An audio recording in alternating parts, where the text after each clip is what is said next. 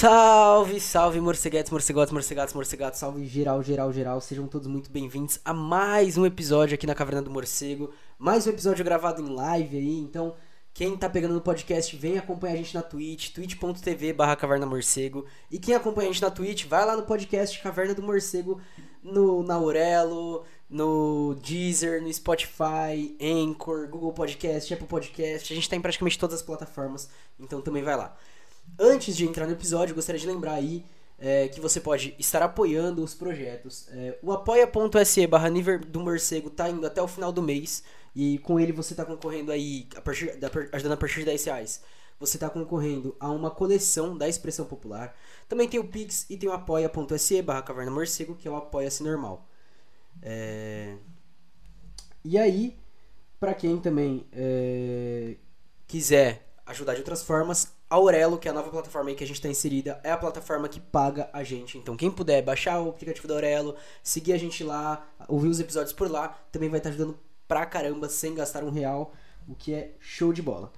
É, lembrando que a promoção Nível do Morcego aí vai estar tá funcionando porque hoje é dia 16 que a gente tá gravando e dia 21, quinta-feira, é meu aniversário. Uh! Eu sempre gosto muito de aniversário, não sei porquê, mas eu tenho essa vibe assim, tá ligado? É ao mesmo tempo um momento muito triste e um momento muito feliz, né? Que você fica um ano mais velho, você fica mais próximo da morte, aí é, essa, essa questão aí. Mas é isso, eu acho que agora a gente pode ir pro texto. É, como tá sendo gravado em live, então pode ser que tenham é, comentários de fora, perguntas de fora aí que a gente vai inserindo no meio do episódio. É, eu tentei fazer um resumo do texto que vai ser discutido aqui, que é o Reflexões sobre a construção de um instrumento político. Só que acontece, é, esse texto ele é feito para o primeiro congresso do PT. Salve, salve, psilocibina, seja bem-vindo, camarada. É, o texto é feito, né, ele é da expressão popular, ele é feito no primeiro congresso do PT, ele é publicado em 1991. Então, é, são algumas coisas que a gente tem que se atentar. Ele está falando especificamente de 1991, embora algumas coisas a gente consiga observar hoje. Ele está falando especificamente do PT. Tanto que em algumas partes eu vou utilizar o PT, só que em outras que eu vejo que a gente pode utilizar a argumentação do Florestan para ir além, eu vou trazer essa argumentação também. Porém, eu não, não peguei os argumentos do, do, do, próprio Florestan, por exemplo, quando ele tá fazendo um desenvolvimento histórico muito longo, quando ele tá trazendo algumas coisas assim. Porque se fosse assim, ficaria mais fácil ler o texto, só que aí são 90 e poucas páginas, é, e também não é meu intuito dar aqui, tipo, o texto é, desse jeito, é, até porque vai que um dia a expressão resolve fazer parceria, eu vou falar aí, ó, só dei uma pitada lá, ajuda nós, vai lá, fecha com nós, expressão. É, mas também é, porque a gente tem que focar, acho que no, no, no principal agora, que é, principalmente pensando que atualmente, na conjuntura atual, eu sei que está longe para falar isso, mas atualmente, é, mesmo a esquerda mais radical, colocando é, presidentes, candidatos independentes, é muito, assim, a chance da gente ter que apoiar o Lula, ou no primeiro ou no segundo turno, é muito grande. Então a gente tem que já entrar com a nossa posição marcada. E aí, por isso que a gente vai voltar para 1991. A gente vai voltar para o primeiro congresso do Partido dos Trabalhadores, depois da primeira é, tentativa do, do Florestan de. da primeira vez que o Florestan concorre para deputado, inclusive tem resultados enormes. É, vai falar um pouco sobre a construção do PT, vai falar um pouquinho aí sobre esses quadros mais gerais. Passado é, esse resumo, eu vou começar com a frase que está atrás do livro, né? Que é essa frase aqui. Ela é utilizada na apresentação da tese. É... A história, todavia, não está parada, e os ritmos históricos lentos desiludem e irritam as classes, ou frações de classes, os estratos raciais e étnicos, as categorias dos subalternizados e reprimidos. A todos eles, o que falta é a consciência social comum de que as condições de barbárie existentes são fomentadas e expandidas pelo capitalismo, enquanto o socialismo se prefigura como a única promessa de que eles imponham por suas mãos ação e ação coletiva convergente as transformações de uma realidade odiosa e indesejável. Portanto, é das mãos da consciência social revoltada e da ação coletiva organizada dos de baixo que resultarão os requisitos estruturais e dinâmicos que faltam para, eles, para que eles próprios passem do ranger de dentes para a organização de uma democracia da maioria e dela para o socialismo. Depois eu vou me aprofundar nessa questão, que ele mesmo se aprofunda sobre democracia e socialismo. é, puxando um pouco de Rosa Luxemburgo, o que é fenomenal, mas também dialogando com Marx e com Lenin. É... Mas aqui ele já tá colocando assim, tipo, é, é interessante porque é, eu, eu, gosto muito de ler sempre o que tá atrás do livro, principalmente quando traz as frases do autor, né? Porque geralmente aqui você vai ter a ideia central da exposição. E é justamente o que ele tá falando, né? Ele tá falando, a gente tá num ritmo lento, falando de 1991, onde é, no decorrer desse, né, ele vai falar que a democracia ainda é aquela democracia liberal e que eles precisam passar para a democracia socialista, para a democracia do viés socialista, para a ditadura do proletariado. Porém, é, para isso a gente precisa de uma consciência social e de uma ação conjunta e pelas próprias mãos dos grupos subalternos e das classes exploradas. Então, a apresentação do texto, que é realmente uma apresentação, ele faz um, um, um texto de apresentação da tese. Tipo, antes de apresentar a tese, por que, que eu estou escrevendo essa tese? O nome da apresentação da tese é PT, Socialismo e Marxismo. E logo de cara ele vai falar sobre a condenação do marxismo e também sobre o sentido ambíguo do socialismo democrático. Onde ele vai colocar, né? Tipo, a gente tá falando de 1991, fim da URSS, sabe? Toda, toda essa conjuntura, toda essa crise que o socialismo realmente passa durante esse, esse período. Ele vai colocar, só que isso daí não é uma coisa de agora. Isso é uma coisa extemporânea, né? Uma coisa que acontece desde que é, o socialismo passou a ser propagado. Quanto ao conceito do socialismo democrático, não existe socialismo sem democracia, mas não no nível conceitual burguês. E aqui ele já apresenta a primeira diferença.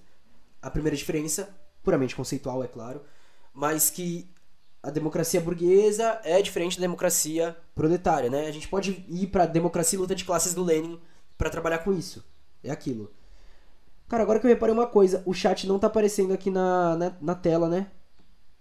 Vou tentar atualizar aqui pra ver se aparece. Estranho. Hum.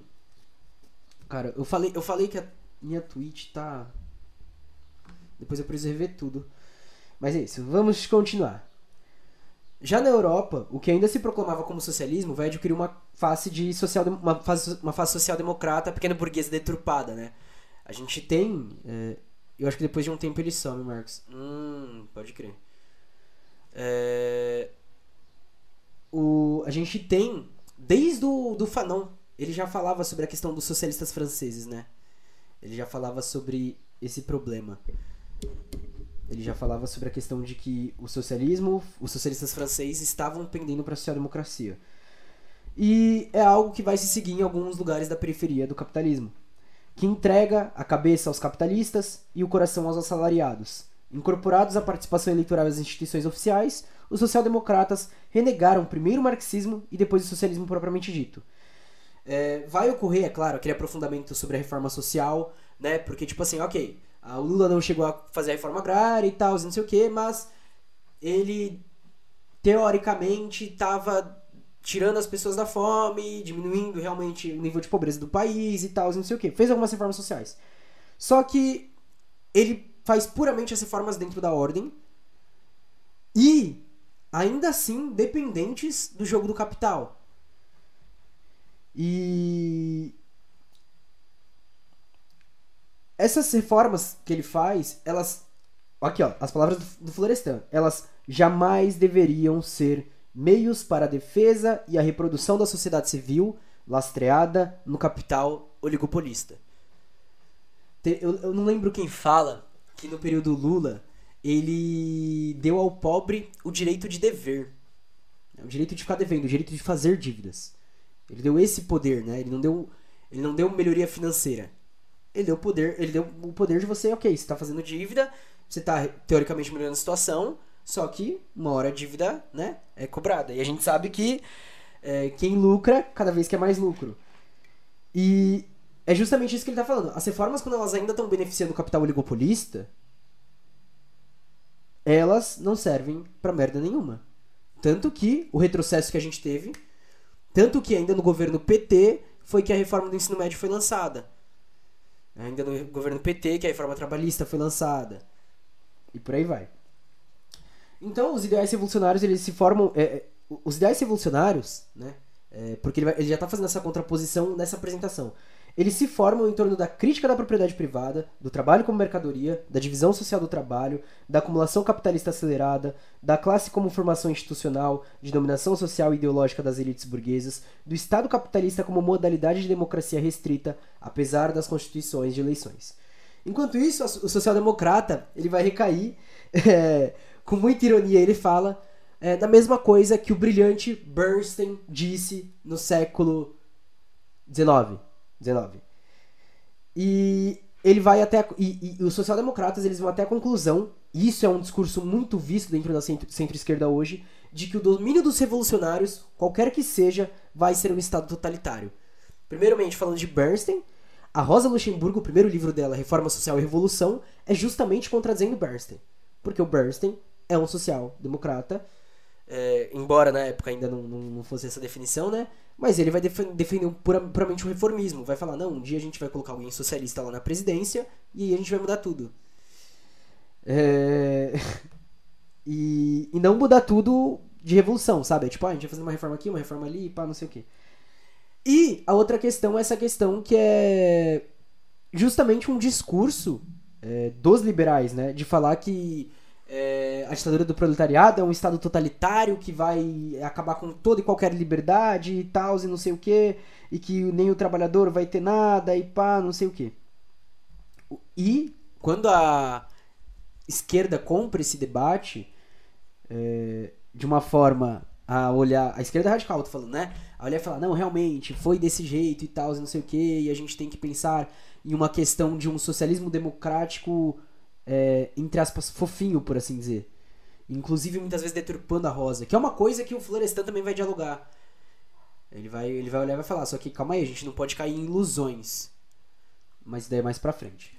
Porém, é, é interessante isso, porque é, quando ele fala da ambiguidade do socialismo democrático, uma parte está aqui no que ele torna a dizer. É, o, a ditadura do proletariado é o socialismo democrático. Porém, tem erros e erros. E aí, até o final do texto, ele vai discorrer, todo, quase todo final de, de capítulo, ele vai olhar e vai falar, né? E justamente a partir desses erros que a gente tem em tal ponto, a gente tem que melhorar. E tal. Mas beleza. Mas antes de tudo, os verdadeiros anarquistas, socialistas e comunistas não podem endossar a confusão entre a social-democracia moderna, submetida à iniciativa privada, aos interesses capitalistas e ao Estado de Direito capitalista, e o socialismo, que serviu de vertente às correntes radicais a gente também não pode cair, porque, por exemplo, é, o, a Rosa ela fez parte de dois partidos social-democratas, que na época eram revolucionários. O Partido Social-Democrata Russo teve uma época que era revolucionário. E justamente a gente tem que cair, tem que separar o que, que é efetivamente uma corrente radical do que, que é efetivamente uma corrente é, é, social-democrata. Justamente para não recair em momentos como agora, onde a posição do PT é vista como uma posição socialista pela direita. Isso é uma deturpação do conceito, do conteúdo e da forma. É, e isso prejudica, como a gente bem sabe, a gente. Porque toda vez que a gente vai marcar a nossa posição, a nossa posição muitas vezes fica barrada pela figura do Lula, ou pela, pelo corpo do PT, ou pelas é, decisões e medidas que o PT toma. Isso acaba sendo um empecilho tanto para o nosso crescimento, como para a divulgação das ideias, como para agitação, propaganda e por aí vai. E aí, é, duas perguntas já são colocadas pelo Florestan. É, e justamente no. Acho que você comentou isso semana também. Provavelmente comentei. Provavelmente. É bem possível. É porque eu tinha lido essa, essa apresentação dele de novo. É, então é bem possível que eu tenha comentado. E aí, o Florestan vai fazer uma coisa que o. Então, a questão não é, não é ter polarizado. Porque, por exemplo, o que o Florestan tá falando aqui já aconteceu em 1991. E nunca deixou de acontecer. A direita precisa disso. Ela precisa disso. A figura Lula, como o Florestan vai colocar, já em 1991 era uma figura é, de agitação. Eu, eu, vou, eu vou discorrer melhor mais pra frente, mas ele vai olhar e vai falar: o PT não tá fazendo agitação do jeito que teria sido feito. Porém, quando o Lula fala, o Lula consegue agitar.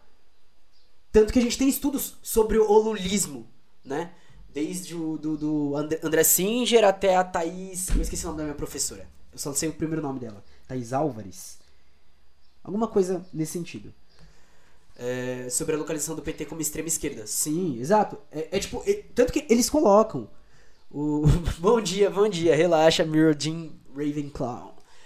É, eles, realmente, eles realmente colocam, tipo, eles precisam da deturpação de qualquer conteúdo, qualquer. Porque a partir do momento que eles utilizarem um conceito corretamente, eles vão perder a razão. E quando eles perdem a razão, eles vão perder um espaço. E isso é bom pra gente, a gente precisa saber avançar nesses espaços. A gente precisa saber, quando acontecer algo assim, avançar. A gente sabe que eles, né? É uma confusão. Isso é uma coisa que estavam falando até sobre a própria esquerda radical. Porque muitas vezes a gente acaba se embananando em termos, né? Eu mesmo faço isso muito, principalmente em termos econômicos. É, às vezes quando eu vou trabalhar com meios de produção e relações sociais de produção. E. Pô, porque assim, é muita coisa, né, mano? A gente. Pô, cê, quem, quem me acompanha no Insta ou no Twitter vê, mano, é o dia inteiro. É, além das coisas da faculdade, as coisas do, do, do, do, daqui do podcast, da Twitch, as coisas do estudo próprio, questão de formação. E, mano, é muito, muita coisa, muita coisa. E a gente tem que trabalhar com os negócios corretamente pra aprender a melhorar isso, pra poder impulsionar isso. E é um trabalho muito difícil. Enquanto isso, a direita, ela só joga uma palavra, fala que é qualquer coisa e acabou, tá tudo certo. Eles já fizeram a confusão. É isso, eles estão ganhando com isso. Retornando, é, uma coisa que o Lula prefere não fazer, que o Florestan já coloca para fazer, é, são duas perguntas que já começam a se pensar na autocrítica.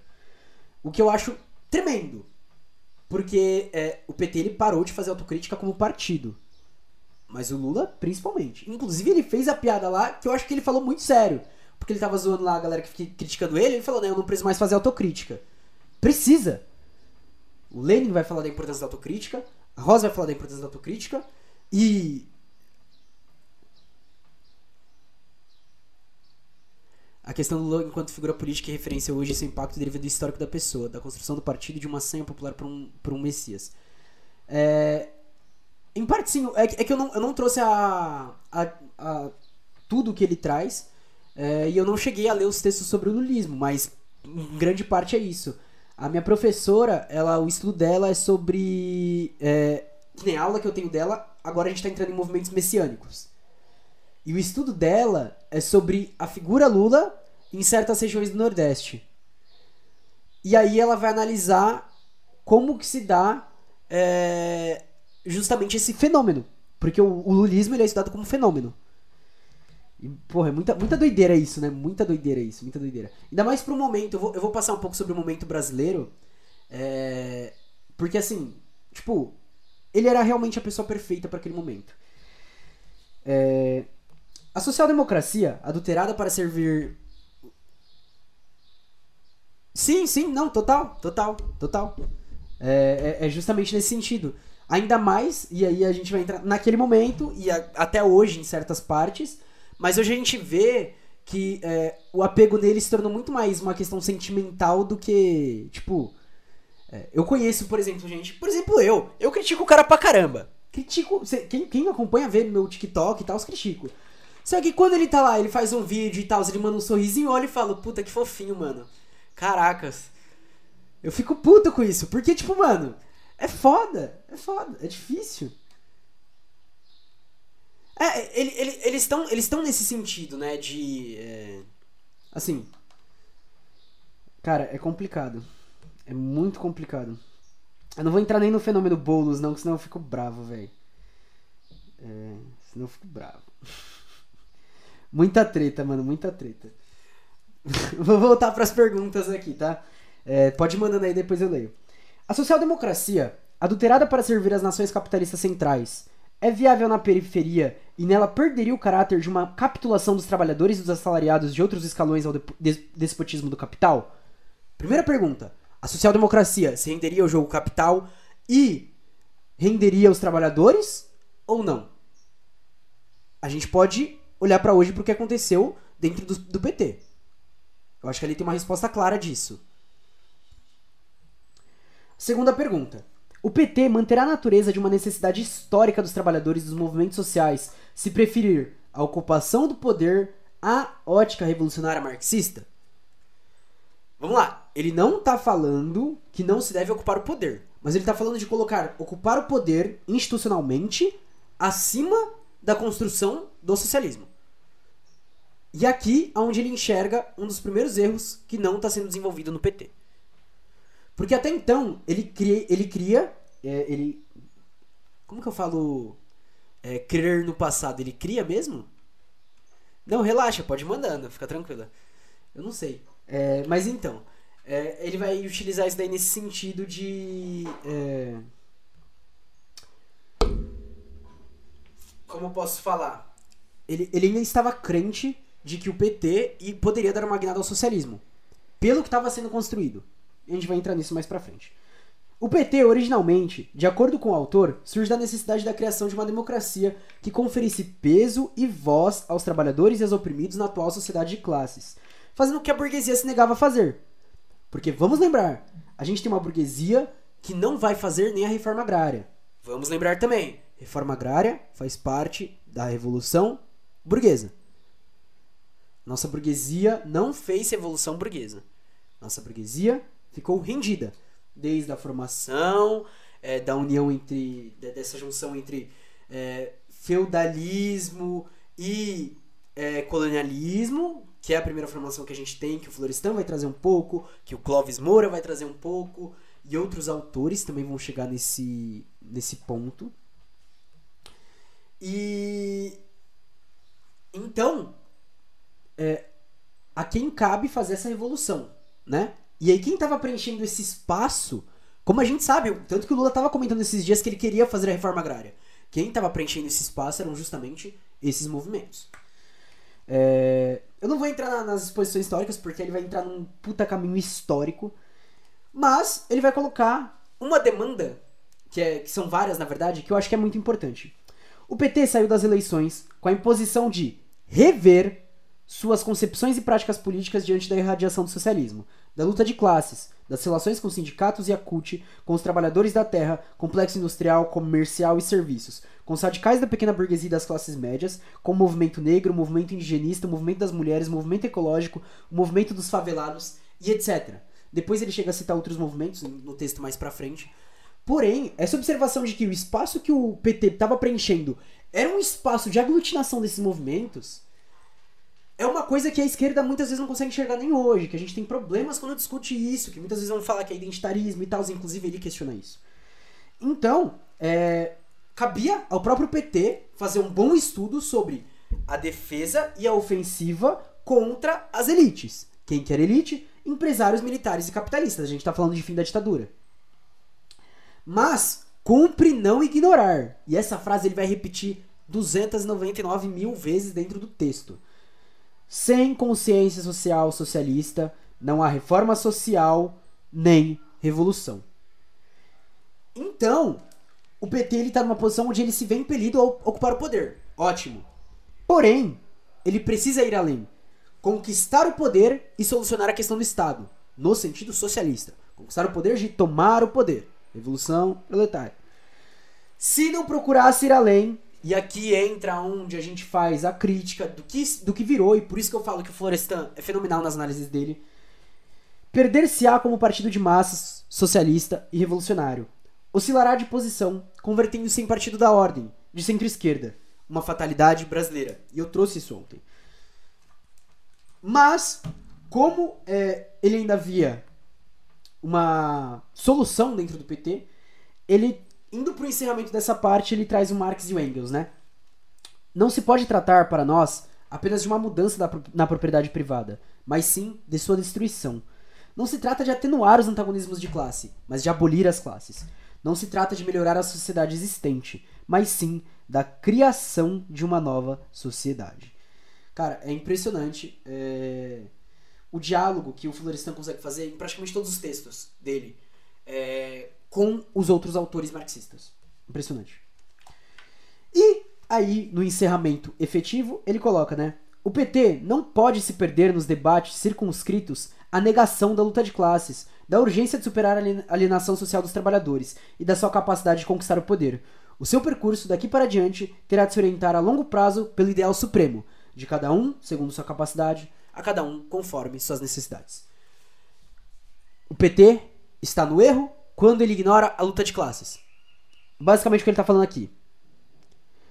Quando o Lula falar, ah, eu queria fazer a reforma agrária, só que eu não vou brigar com, com agronegócio porque eles estão do nosso lado. O que, que ele está fazendo? Tá negando a luta de classes. E assim, eu sei que, é, putz, é, talvez não fosse momento para criticar profundamente o PT. Só que assim, a gente tem praticamente um ano faltando aí para as eleições. É, os níveis de é, é, de pessoas tipo que gostam do, do, do, atual presidente, né, do governo, aumentaram e o dos que não gostam, né, diminuiu. Ou seja, esse estado de mobilidade que a esquerda tá tá favorecendo o presidente. Agora era o momento de apertar o Lula, tipo olhar e falar: "OK, a gente sabe que você não vai fazer o que a gente quer". Não vai. OK, beleza. Só que você tem que fazer alguma coisa agora. Você ficar com essa falando merda, falando merda, falando merda, não vai resolver porra nenhuma. Sabe, tipo, a gente não tem tempo. Eu não tô falando tempo, não, tipo, ah, a gente tem que fazer a revolução hoje, não. A gente não tá tendo comida dentro de casa. A gente não sabe, pode ser que mês que vem aumente o gás de novo, aumente a gasolina de novo, aumente o preço da carne de novo. E aí? Sabe, a gente tá tendo um, um número absurdo de pessoas que não estão mais conseguindo é, comprar gás que estão procurando alternativas. A gente já teve vários casos de pessoas que se queimaram porque não tinha mais o gás em casa e teve que utilizar outras formas para esquentar comida, para fazer o que for e morreram queimadas. É, a gente está vendo um grande massacre indígena acontecendo.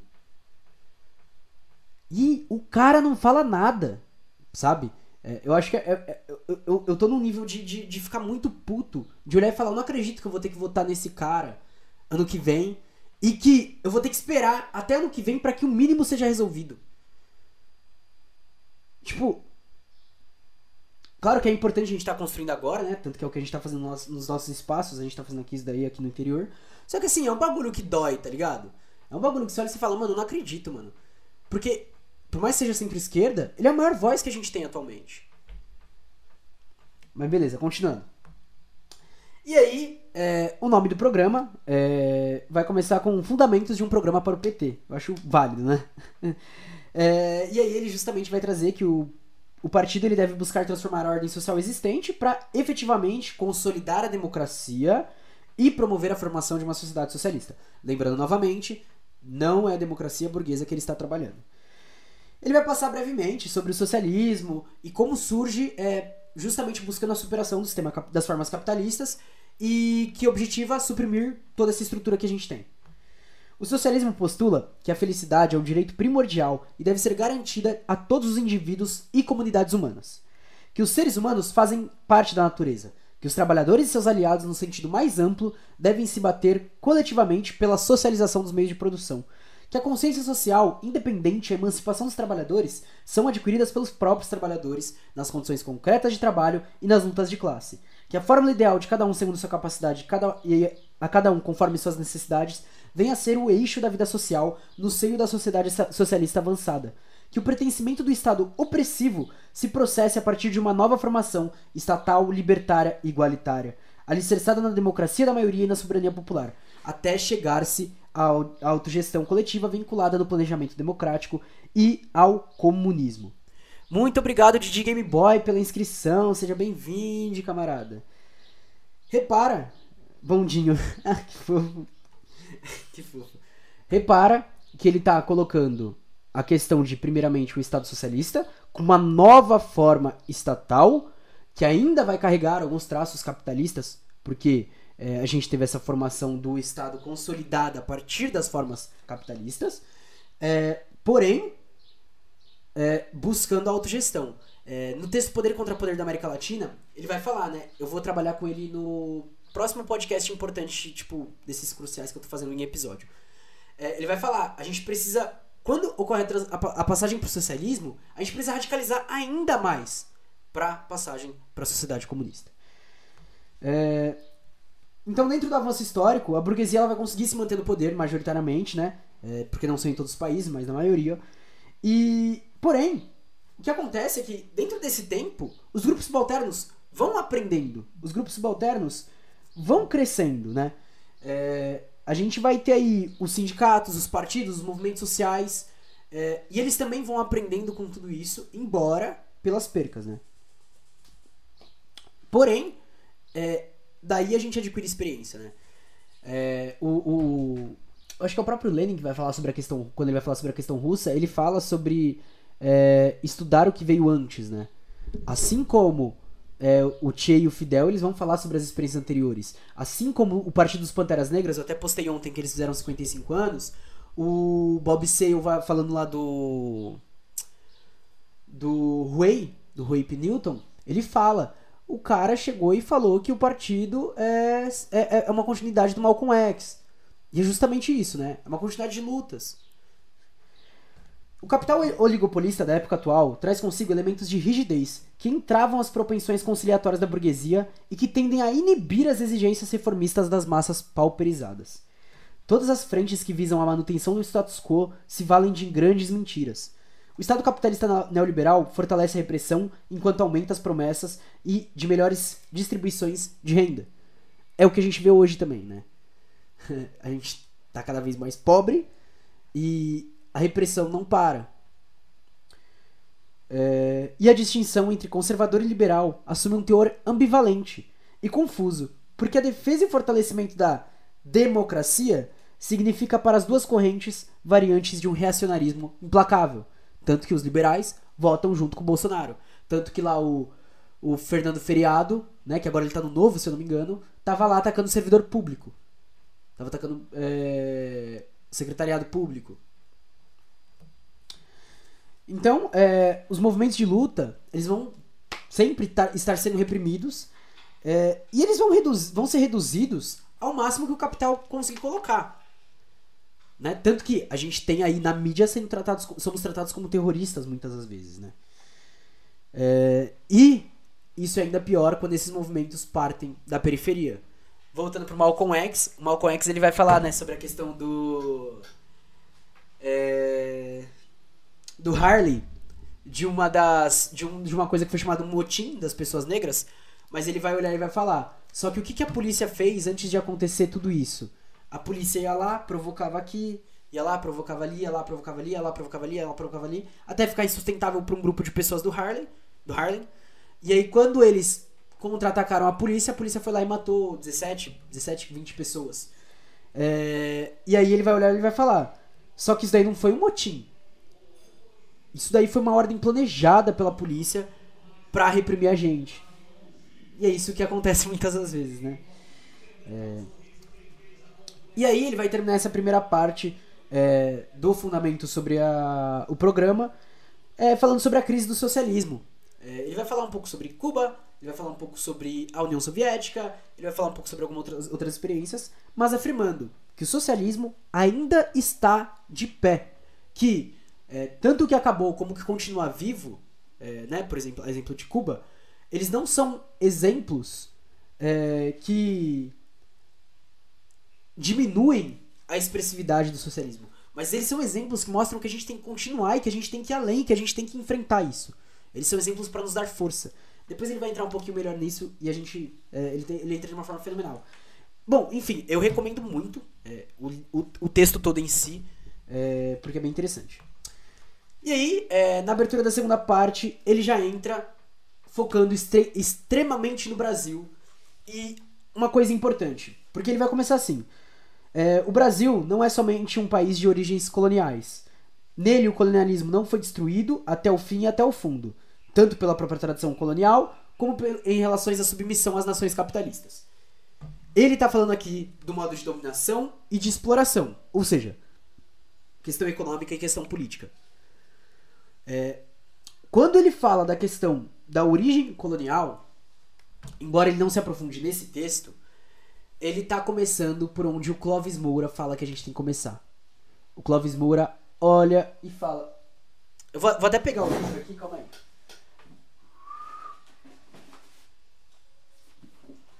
Calma aí que eu tenho que ver se é no Quilombos ou se é no. Período. Não, tá bom. É no Sociologia do Negro Brasileiro. Inclusive, outro livro que eu recomendo demais, família. Sociologia do Negro Brasileiro é muito bom. Aqui é o prefácio.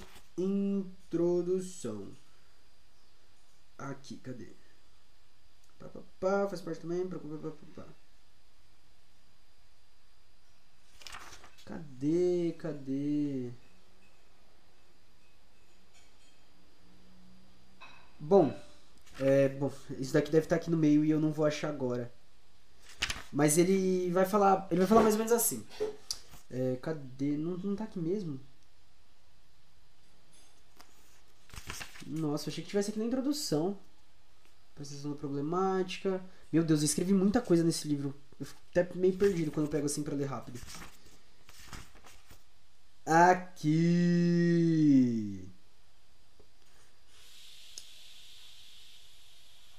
Não, mas não era, essa, não, era, não era esse capítulo que eu queria. Bom, enfim, ele vai colocar, ele vai, ele vai olhar e vai falar assim, o, o Clóvis Moura, né? Pra gente começar a entender a realidade brasileira, a gente tem que partir do princípio. O princípio é entender qual, qual era o meio de produção aqui no Brasil. Entender qual era a forma de produção aqui do Brasil. E é o que o Florestan faz, né? É, embora de forma bem breve, mas ele vai olhar e vai falar. A origem é o colonialismo e ele se mantém até hoje. Isso é uma abertura de tese brilhante para um texto pequeno, entendeu? É um texto pequeno que tá falando sobre um instrumento político, ou seja, ele quer falar sobre o PT e que quer colocar como perspectiva a questão de que é, pra gente entender o que a gente tem que fazer agora, a gente tem que entender em cima do que essa elite se construiu. Ponto. Brilhante. As elites não combatem o colonialismo. E mesmo com as supostas guinadas à democracia, né? Dando exemplo aí, é, quando a gente tem um governo, por exemplo, PT, petista, ou a chamada redemocratização, qualquer porcaria assim. É, eram sempre de formas restritas, né? É, e ele vai entrar nisso trazendo desde a casa de Orleans e Bragança, não os de hoje, porque pelo amor de Deus, que lá é uma patifaria, mas desde a casa de Orleans e Bragança, até a questão da falta de um projeto de nação. Nessa parte ele começa explicando isso. Ele vai passar por tempos, né? Até chegar no Lula. Isso é, isso é sensacional. É, porque ele vai olhar e vai falar, ó, nesse período a gente teve esse problema, nesse período a gente teve esse problema, nesse período a gente teve esse problema, nesse período a gente teve esse problema. E aqui a gente tinha resquício do, aqui a gente tinha colonialismo. Aqui a gente tinha escravidão. Aqui a gente tinha resquício dos dois. Aqui a gente tinha resquício dos dois. Aqui a gente tinha resquício dos dois. Aqui a gente tinha resquício... E hoje a gente tem resquício dos dois. E hoje, em 2021, a gente também tem resquício dos dois.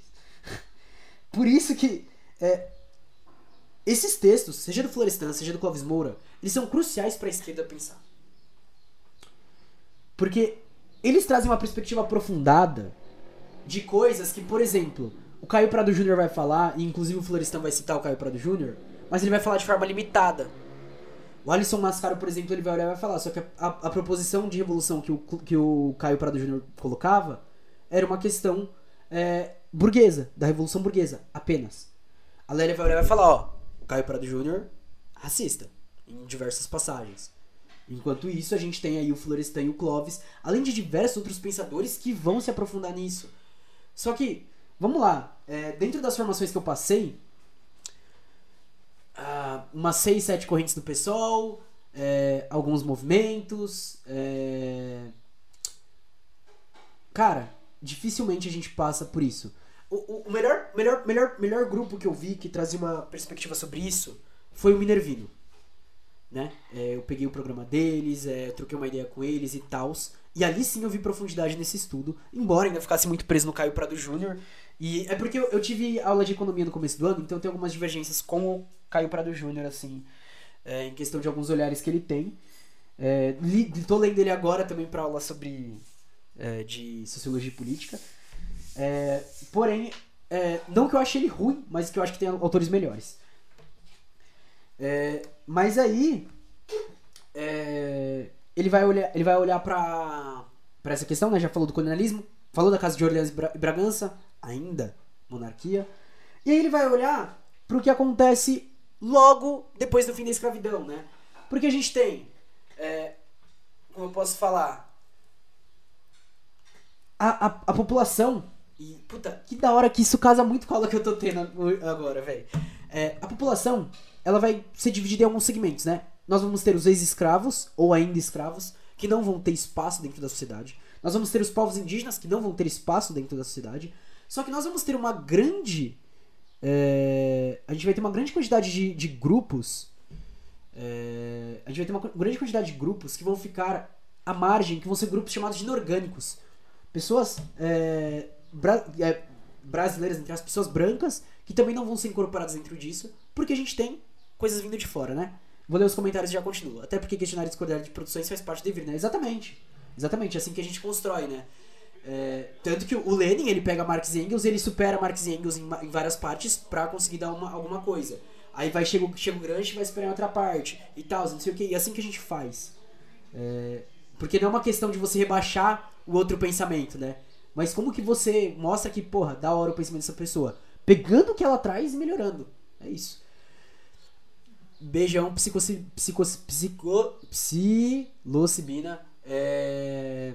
Depois o, o episódio vai sair no podcast, então você vai poder ouvir lá. Se cuida. E aí ele vai, vai falar sobre a questão do. É isso, é isso. Esse é o ponto. aí é dialética. É, ele vai trazer o ponto de que o Estado ele vai tentar começar a modernizar aqui, né? Vai trazer as coisas para cá. Porém, é, essa modernização vai partir de um polo diversificado de natureza neocolonial e que vai interferir na soberania nacional. Porque, ok, a gente tem uma modernização, a gente tem pessoas vindo de fora, a gente tem várias outras coisas, não sei o que, não sei o que, só que a gente ainda fica rendido ao capital estrangeiro. A burguesia nacional, desde quando ela começa a se formar, ela nunca, nunca faz merda nenhuma, ela fica rendida. A gente tem algumas pessoas que chegam ao poder que tentam fazer diferente, mas acabam não conseguindo. Não fazem. E aí acabam cedendo ao capital estrangeiro. Então a gente vai ter uma burguesia que não vai levar os seus domínios aos últimos pontos, vai ficar submissa é, ao capitalismo internacional, né? As origens coloniais e a sobrevivência das estruturas e instituições de modo colonial e escravista de produção circunscreveram as formas e os conteúdos de imaginação política inventiva dos de cima. Ele vai além. Ele vai colocar que é, essas formas que são estruturadas e permanecem nas instituições e em todo o resto, elas vão ocupar é, a imaginação política inventiva dos de cima. E é o que a gente tem, assim, até o Lula. Pô, o Lula ama, amava fazer relação diplomática com o Obama. Ok, pode olhar e falar, ah, mas ó, os dois faziam uma parceria e tal, não sei o quê. Mas vai dizer que a gente não ficava submisso ao controle do capital externo? Depois o capital externo veio, veio interferir na Lava Jato. Será que a gente não estava submisso mesmo? Então, é, nesse clima político, que vai seguir todo o nosso período histórico, é, depois da invasão que ocorreu aqui no, né, é, nesta terra, nenhuma verdadeira democracia é possível. E o reformismo operário, sindicalista, socialista, comunista ou não, adquiriu o cunho de subversão da ordem. Ou seja, dentro da ordem a gente não tem nenhuma democracia possível, porque o máximo de democracia que a gente vai conseguir é a burguesa. E qualquer movimento operário, sindicalista, não precisa nem ser socialista ou comunista ou anarquista. É uma subversão da ordem, é terrorista. O que aconteceu no confronto de Lula contra Collor, antes de 91, afronta paradigmas sacrossantos e pôs em movimento a conspiração antidemocrática do núcleo reacionário dos de cima. Ali começa uma conspiração que já aconteceu em vários outros momentos da realidade brasileira contra os supostos comunistas. Ao confundir democracia com revolução, seus campeões patrocinam a imobilidade da ordem e a contra-revolução permanente. Através de imaginário social, é, eles conseguem manter a ideia de que, é, cuidado, os comunistas querem matar todo mundo e prender vocês e é, separar da sua família e implantar a comunidade das mulheres e fazer seus filhos terem uma madeira de piroca na escola e essas coisas aí, vai ter kit gay pra todo mundo e etc e tal, e não sei o que, não sei o que, não sei o que. Isso não é de hoje. Bom, na história do socialismo a gente sabe que é muito longo e na história brasileira também. O Lula é colocado na posição que ele tá hoje desde a primeira vez que ele competiu. É, é claro que aí a gente tem a especificidade do, do momento. É, que o, é que eu não, eu não coloquei muito, então acho que já dá, já dá até para falar. Mas o, não, eu coloquei. Não vou falar agora não, depois a gente vai falar sobre o Lula. É, por trás do capitalista, do empresário da empresa, era visível a ditadura militar e seu governo tirânico. Por trás do governo fardado, escrito oficialmente como constitucional e democrático, ficava explícito o peso e as manipulações políticas do grande capital associado. E é isso. Capitalistas, empresários e militares dando as mãos e fazendo o que querem. Então era preciso trazer um embate, uma oposição real, concreta, buscando saídas autenticamente democráticas, socialistas. E, para a esquerda, irreversivelmente socialistas. Romper com a ditadura, correndo todos os riscos, rompendo com a burguesia reacionária e imperialista, atacando o despotismo do capital na empresa e na sociedade civil, romper com o sindicalismo pelego. Cara, tá ligado? O Florestan montou uma crítica em 91 que vale pro PT de hoje, cara. Para vocês terem ideia de como estagnou, de qual o grande problema. Rompendo com a burguesia reacionária imperialista. Ponto. Atacando o despotismo do capital na empresa e na sociedade civil. Todos os partidos liberais. Romper com o sindicalismo pelego. Diante da situação histórica brasileira, o PT precisava ele coloca precisa, porque ele está escrevendo antes, né? Ocupar os diversos alargamentos do espaço democrático cedidos pela burguesia, sob a coação das reivindicações operárias, ou por pânico histórico, sob, eh, e manejar a reforma social, seja para alterar a ordem existente, seja para entrosar as transformações na formação de um patamar revolucionário. Ou seja, seja num passo pequeno, seja num passo grande, precisa fazer alguma coisa. Se o PT se omitir, essa sociedade capitalista se, torna, se tornará eterna. Seu padrão de civilização com barbárie permanecerá invariável, e o fim da história soará como consequência do conformismo da classe da consciência partidária, da consciência operária, perdão. Que é o que a gente vê agora, cara. Ele, ele tava escrevendo em 91, a gente tá em 2021. São 30 anos, 30? 30 anos. 30 anos. E olha onde a gente tá hoje. E aí, se liga. E o fim da história soará como consequência do conformismo da consciência operária que estão jogando hoje? Ai, é culpa dessa esquerda é, que fala aí do Bolsonaro que ele se elegeu. É, não, é que o povo não sabe votar. Ah, não, o povo, o povo aceitou ele aí, o povo tá de boa com ele aí. Eles tentam colocar essa culpa. Só que, e eu volto, porque eu, eu, eu fiz um episódio sobre fascismo, e o Pachucanes e até o próprio Stalin falava é, em 1931, antes de 1931, falavam o vácuo deixado pela social-democracia permite é, que a sociedade capitalista tome conta. E é o que aconteceu em 91, 2002, 2016. E aí depois eu olho e falo, ah, é porque eu não podia fazer nada. Ah, toma no. Então as necessidades pro momento que o Florestan falava, é, que o PT tinha já em mente, né? Elas ainda eram, ainda eram limitadas. Como ele diz, é, como ele mesmo diz, né, elas eram pontuais. Mas eram necessárias para que o partido efetivamente passasse a representar a classe e engrandecesse os ideais revolucionários. Esses passos pequenos eles são importantes, né, querendo ou não. Não dá para pular passos pequenos, é, que são é, necessários. Então, a, as arenas da, das disputas ainda se concentravam e até hoje é, ficam é, concentradas num terreno meio que geral, assim, sabe? Não ficam num terreno é, no âmbito revolucionário, fica mais no âmbito institucional, ficam meio jogadas nisso. Só que ali a gente tem algo que o Lenin vai trazer, que a Rosa vai trazer, que é um lugar de disputa e que, de acordo com o Florestan, tem um significado pedagógico e estratégico. É, que é um lugar onde você trabalha com a questão de. E aí, massas? Vamos discutir autoemancipação? Vamos falar sobre lutas de classes? Nesses espaços mais gerais, sabe? Quando eu falo, por exemplo, é, até então eu tava apoiando a candidatura do Glauber Braga. Glauber, eu sempre confundo, calma aí, Glauber Braga, né? Eu sempre confundo Braga com Rocha. Eu, igual a Sara Caos, sempre confundo, sempre confundo. Se alguém puder só me confirmar isso, que eu, né, vai que eu sigo errado. Aí, aí fica feio, isso, Glauber Braga. É isso.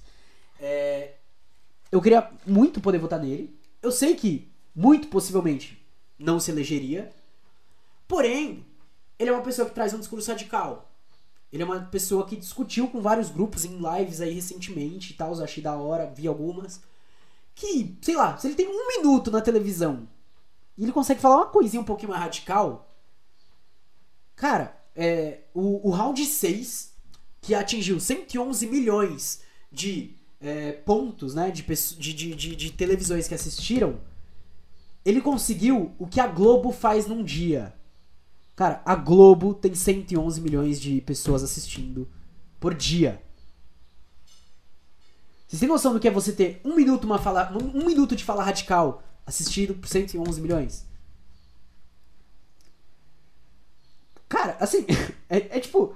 É, é, é meio louco pensar isso. Porque a gente sabe que o Lula, ele pode ter 299 minutos por dia. Ele não vai vir com um discurso radical. Então, a gente não tem nenhuma disputa direta ali. A gente não tem.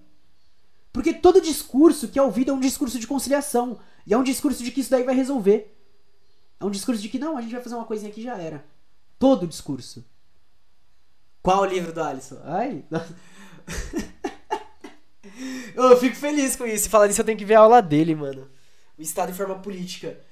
Eu ainda não li, eu li teoria. Ah, mas é do Pachucanes. Eu ainda não li o Estado e Forma Política, acredita? É, se alguém quiser mandar de aniversário, fala pra. Marca Boitempo lá, fala Boitempo, manda pro Marcos aí, na moral. Marca o Insta do Alisson, sei lá. Qualquer coisa. Voltando aqui pro texto, né? Como as classes burguesas elas não realizaram as tarefas que elas tinham, as próprias revoluções, é, isso daí vai caber à classe é, subalterna. Por isso que fazia parte do objetivo do PT, de acordo com Florestan, é, ele já estava conquistando as massas. Conscientizar, fazer esse trabalho pedagógico estratégico e partir para a construção do, do, socialismo. Então, o Partido Revolucionário é, ele precisa despertar a consciência social para a reforma que abra um espaço democrático nas relações de classes e de raças, e ao mesmo tempo não se confundir com o partido da ordem. No máximo, social-democrata pela retórica. No máximo. Ele precisa trazer soluções para as questões burguesas e para as questões revolucionárias, objetivando o socialismo, ok, sem se confundir com o partido da ordem. E esse é o perigo que eu vejo, por exemplo, no PSOL, principalmente por causa da majoritária. É um partido que tá que parece ser da ordem assim, tipo, de milhares de formas. E não que não tenham grupos radicais lá, porque eu já participei de construções sensacionais com o pessoal de lá. Só que já tá aparecendo partido da ordem. E isso é perigoso. Ele trata justamente da relação do Estado Democrático de Direito e do capitalismo. Cara, é, eu comecei a me aproximar efetivamente do pensamento dele, é, tipo, pelas lives dele, primeiramente, eu amo. Aí eu comprei um livro dele sobre a pandemia, olhei e falei, caracas, que da hora. Livro pequeno, assim, umas 17 páginas, 15, 16. E aí eu li o livro da Thailise Leite, que é Ele Orienta. Aí eu olhei e falei, caralho. Aí eu li o do Pachucanes, com, a, com o prefácio dele, eu olhei e falei, caralho, Alisson do céu. Aí eu comecei a ter aula com ele, mano. E eu tô tipo, mano, nossa, esse cara, velho. Ai, ai. Eu vou. Será que se eu mandar um, um e-mail pra ele, ele topa participar do meu podcast? Putz, ia ser da hora. É. Então cabe a nós, é, na época ele diz ao PT, mas aqui eu coloco a nós, demonstrar que o capitalismo, que o. Perdão, nossa, eu escrevi errado. Mostrar que o socialismo não é só um sonho. Mostrar também que esta realidade está ao nosso alcance. Aí, ele entra agora na parte é, final, que são os dilemas da organização, né? Porque, ok, é, a gente já tem o que a gente tem que fazer, a gente já tem as nossas coisas, porém a gente tem problemas de organização. É, ele vai trabalhar com alguns atributos essenciais ao partido, lembrando que este partido que ele, que ele tá, o PT, é o partido dos trabalhadores, né? É um partido de trabalhadores. Que não prende os trabalhadores num gueto, mas os compreende em sua interação com toda a sociedade. Em particular com todos aqueles que são seus aliados orgânicos conjunturais ou permanentes na construção de uma sociedade nova. Por ser democrático, vai defender o viés socialista de democracia, lutando contra qualquer manifestação de desigualdade social e vai se empenhar em fundar a sociedade nova sobre a liberdade, com igualdade e o pleno respeito à vida e à pessoa. O partido, e puta, é o que o Marx vai falar em o Manifesto do Partido Comunista, hein? Ele não existe em si para si. Lembrando, é, eu tenho um episódio aqui no podcast, deve estar salvo na Twitch ainda, é, que ele vai falar que o objetivo do partido é atender às necessidades de classe. Olha o que ele coloca. Olha o que ele coloca. Precisa absorver interesses e valores extrínsecos de classes, facções de, cla facções de classes, ideologias e utopias que instrumentalizam, através das mentalidades, as concepções do mundo em entrechoque e as correntes históricas. A gente tem que entender as necessidades das classes, mas também trabalhar com a questão da nossa materialidade e da questão concreta. Por exemplo, a gente sabe que a classe trabalhadora brasileira, em muito, é reacionária. Então a gente precisa saber ajustar para tirar esse reacionarismo. A gente também sabe que a classe trabalhadora brasileira é muito religiosa. Diversas religiões, falando aqui principalmente dessas que é, são as que. É, como eu posso falar? Ou tem alguma bancada, ou que é, geralmente são pessoas dessas religiões que, por exemplo, queimam lugares de outras religiões, católica e evangélica, a gente não vai olhar e falar, não, você não pode ser crente, não, você não pode fazer isso. Não é assim. E justamente nessas contradições que ele olha e fala, a gente tem que mirar nisso, a gente tem que saber adaptar a isso. Tanto que o pessoal tava reclamando, né, daquele. Do, dos militantes ateus. É, que olha e fala, não, todo mundo tem que ser ateu e pá, não sei o quê, porque o comunismo todo mundo vai ser ateu e pá, pá, pá, pá, pá. Não. E a gente sabe da dificuldade que é para construir essa universalização, né? Para fazer essa luta contra a burguesia. Porque o horizonte intelectual burguês penetra através da educação, da aculturação e do inculcamento, das influências da televisão, da impressão, do rádio, das instituições-chave da ordem, todas as sociedades capitalistas, do centro à periferia. Exatamente! É, o Alisson ele vai falar. Nossa, eu tô trazendo muito ele agora, né? É, quando ele, ele vai fazer uma crítica ao Gramsci, né? Porque o Gramsci ele vai falar de uma contra-ideologia. Só que ele, ele olha e fala: na verdade, não existe uma contra-ideologia. Sabe? Existe uma. Ok, existe uma superação, mas a superação só pode dar a partir, do domínio, a partir de quando você já tem o domínio dessas coisas. Porque quando você não tem, é, vira um jogo onde qualquer coisa pode virar qualquer coisa. É, por exemplo, na questão de ideologia do, de gênero. Tudo seria válido se existisse uma contra-ideologia.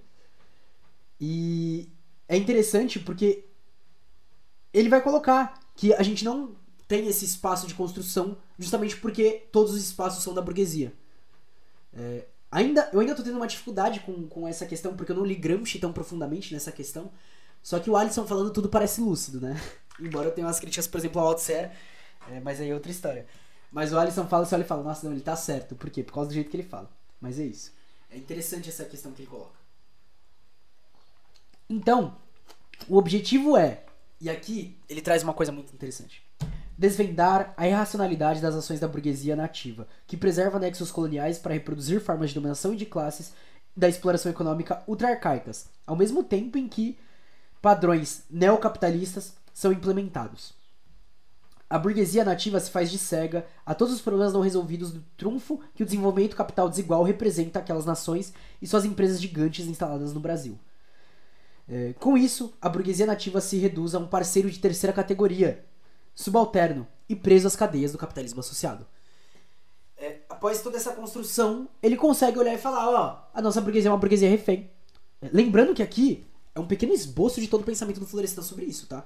Isso daqui é um pequeno esboço para construir uma tese. Ele tem textos e mais textos falando sobre isso. Inclusive, a gente vai trazer mais deles lá pro podcast. Não vai ser aqui na Twitch, mas lá no podcast sim.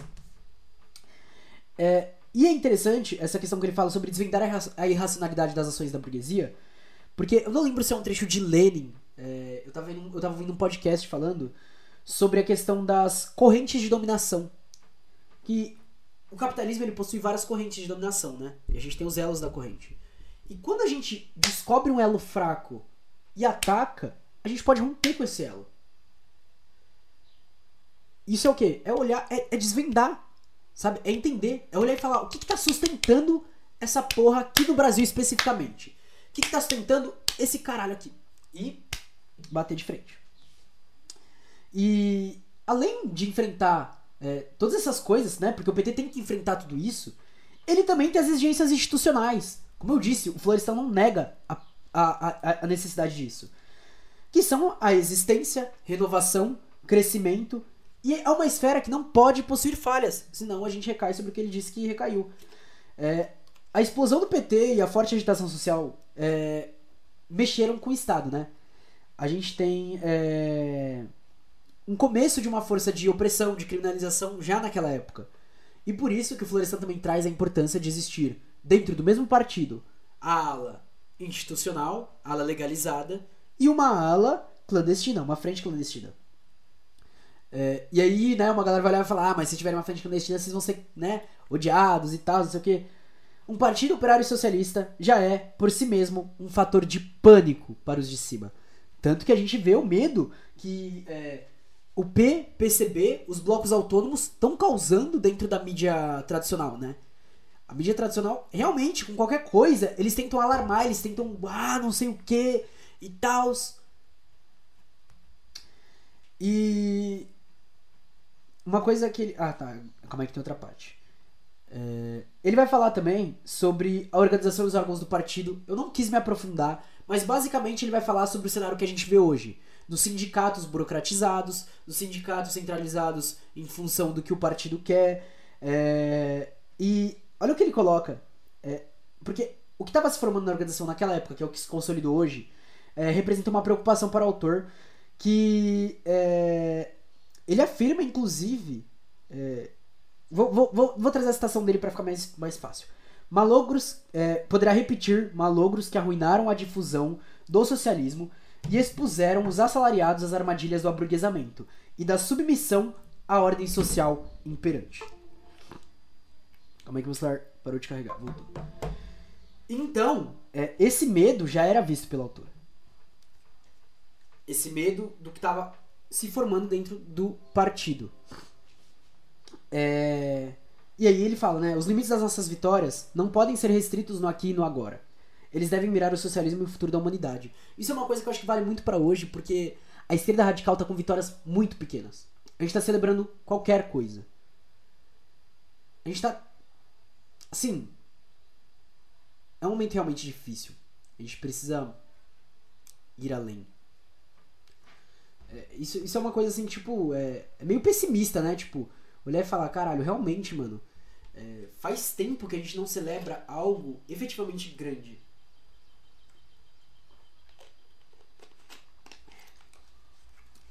É preciso não só criar uma consciência socialista, mas também, em termos pedagógicos, eliminar a alienação social das estruturas mentais da imaginação política dos assalariados moldadas pelo capital. E é claro que aqui a gente já está falando de uma. já na construção, né, para, para o socialismo. Porque, tipo assim. Não é, é, é só sobre tratar sobre o socialismo, mas a gente está falando de uma superação do sistema capitalista. Então a gente também tem que trabalhar com retirar é, toda essa. A gente sabe como impregna aqui, né? A gente sabe, por exemplo, é, que todos os traços estruturais mu muitas vezes são. É, a gente, por exemplo. Como eu posso falar de uma forma lógica? Mas, por exemplo. Ok. É, eu luto pelo feminismo marxista e pá, não sei o que. Da hora. Só que eu sei que recorrentemente eu posso recair sobre é, ter atitudes machistas. Isso é uma coisa que acontece e, por exemplo, Rojava propôs uma solução para isso. Em Rojava, a educação ela vai passar por uma educação é, das mulheres do Kurdistão, das mulheres que lutaram. Elas vão ter um é, durante a formação da escola, elas vão ter, elas vão dar aulas, elas vão trazer tudo isso. Dentro das questões de é, que refletem o direito, embora não seja direito, eu nem sei como pode ser chamado aquilo lá, eles têm comissões especiais para casos especiais, aonde, é, por exemplo, se é alguma violência contra a mulher, além de você ter as casas das mulheres, você tem um grupo de mulheres que elas são superiores a meio que a primeira instância de análise do caso. Justamente porque é, é quem está envolvido. Então, tipo assim, é, isso daí serve justamente para eliminar esses traços que são traços pertencentes à sociedade capitalista é, não que sejam originados na sociedade capitalista, mas se estruturam com ela. E a gente precisa pensar nisso. E não só nisso, mas também até nas questões econômicas. Desde a questão de o que é o dinheiro, sabe? A gente vai estar tá mudando a relação do direito, a, a, de dinheiro. A gente vai estar tá mudando a categoria do trabalho. A gente vai estar tá trabalhando com tudo isso. E para isso, a gente precisa bater contra o que é colocado dentro da sociedade capitalista. Cara, tá muito calor. E a atribuição do partido produzir e difundir entre os militantes da causa operária uma visão teórica e prática desse, desse processo multiforme, fator sem o qual a luta pelo poder se dissolve nas fricções entre choques do dia a dia. Sabe? É, a gente precisa bater nisso, mas de uma forma tremenda. Porque a gente sabe é, que dentro da própria militância a gente recai sobre muitos é, muitas coisas feias, né? Muitas, assim, várias vezes é, erros grotescos, né? Erros que não poderiam ser cometidos por um militante, por uma militante. E em partes, assim, ah, vamos lá, família. Teve uma, uma corrente do, do pessoal que, tipo assim, mano, eram cinco aulinhas de formação, bem básica, textos bem básicos e pá, uma conversa ali de uma hora, uma hora e meia. Já era. Isso não é formação. Tá ligado? É... Isso não é formação de jeito nenhum. É... Mas enfim. Como está escrito no Manifesto Comunista, os grupos subalternos precisam de uma compreensão nítida das condições da marcha e dos fins gerais do movimento proletário. E isso a gente não está conseguindo fazer hoje justamente por causa dessa disputa com a burguesia, que é, primeiramente, todo mundo olha e fala, ah, comunismo é o Estado detendo tudo, tem o poder de tudo. Não, só que isso daí é uma ideia geral. É uma ideia geral impregnada na sociedade. A gente precisa bater de frente com isso. A gente precisa, sabe, tipo, dentro do, do, do, do, que a gente produz, a gente tem que bater com isso. Só que quando um cara como Lula é visto como esquerda radical, e ele não bate nisso, inclusive ele fala sobre, só sobre estatização e sobre não sei o que, não sei o que, a gente tem um problema. Quer dizer, entre aspas, né? Agora ele tá defendendo agronegócio, pra ele olhar e falar que nem a Petrobras tem que ser estatizada, é isso daqui, né? E as particularidades brasileiras, elas vão adquirir algumas questões outras, né? É, como é, a luta de classes e a questão racial, que embora sejam entrelaçadas, de acordo com o próprio Florestan, o negro possui uma frente de uma frente é... eu, eu, pulei, eu comi uma palavra aqui. É, mas o, o, próprio negro possui uma frente uma frente própria na qual mesmo quando não sobe à tona como assalariado propõe interrogações candentes e revolucionárias. É, ou seja mesmo quando a gente está falando de uma pessoa negra que esteja na posição de assalariado ela ainda vai trazer alguns questionamentos. E assim, vamos lá. É, é claro que a gente coloca muitas críticas, principalmente no dia de hoje, que ocorre muita confusão. Mas, é, dentro dos movimentos negros, a gente tem uma galera que, é, por exemplo, é, o pessoal do, do, do, Black TikTok. Não sei se já chegaram a ver, assim. É, mas, inclusive, eu tenho um episódio lá falando sobre a burguesia negra. É, só que assim, é, o questionamento do, que, o, que o cara fez naquele vídeo era um questionamento que, para mim, recai sobre respostas erradas. Porém, o questionamento em si é importante. E, cara, isso é muito importante. E ele vai colocar, não só isso, é que eu não citei porque ele vai citar vários movimentos, mas ele vai olhar e vai falar: luta por moradia, luta indígena, luta das mulheres, luta nas periferias. E ele vai citar mais um monte de, de outras lutas que trazem relevância própria por causa da realidade que a gente vive. A luta camponesa, a luta por é, autossuficiência, por aí vai. É, e é interessante porque ele, na realidade brasileira, já estava trabalhando a importância dos movimentos sociais. Esses movimentos provêm de longe e retratam o perfil socialista de uma sociedade democrática a ser criada, que busca libertar o ser humano de velhos grilhões, nasçam eles do antagonismo entre capital e trabalho ou de outras tensões e contradições. Cara, isso daqui é brilhante. Isso daqui é brilhante. É, num episódio. Tanto o episódio que eu trabalhei com a Val, Identidade e Identitarismo, lá no podcast, até o que a Jade aparece, a Jade Lobo. É, mas a questão é a seguinte: a sociedade capitalista ela vai se utilizar da, da, da identidade para dividir. Se eles estão utilizando essa ferramenta e a gente não está sabendo utilizar essa ferramenta, a gente tem que aprender a utilizar essa ferramenta.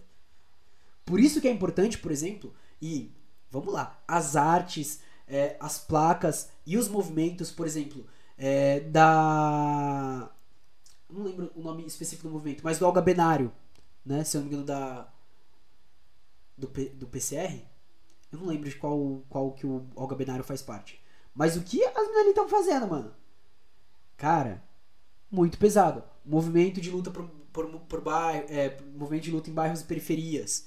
É, o próprio MST é, os movimentos negros no Brasil. Vamos lá, vamos lembrar que esse ano o que começou foi o um movimento puxado depois da chacina de Jacarezinho. Foi puxado por quem? Pelos movimentos negros. E muitos deles autônomos. Tá ligado? E a gente tem que lembrar da importância disso para trazer isso pra discussão, sabe? Porque quando aconteceu o bagulho do Carrefour, por exemplo, quem foi que puxou? Foram os movimentos negros. E depois que aconteceu, teve aquela passada de pano pela parte alta do movimento negro, né? Mas é, esses pontos são pontos importantes. Não só importantes, como muitas vezes podem ser primordiais. Sabe, tipo, ok, um partido é, vai fazer a revolução e tal, não sei o quê. Mas será que só esse partido pode fazer? Será que só ele sozinho? Será que. Tipo, a que custo numa sociedade como a nossa?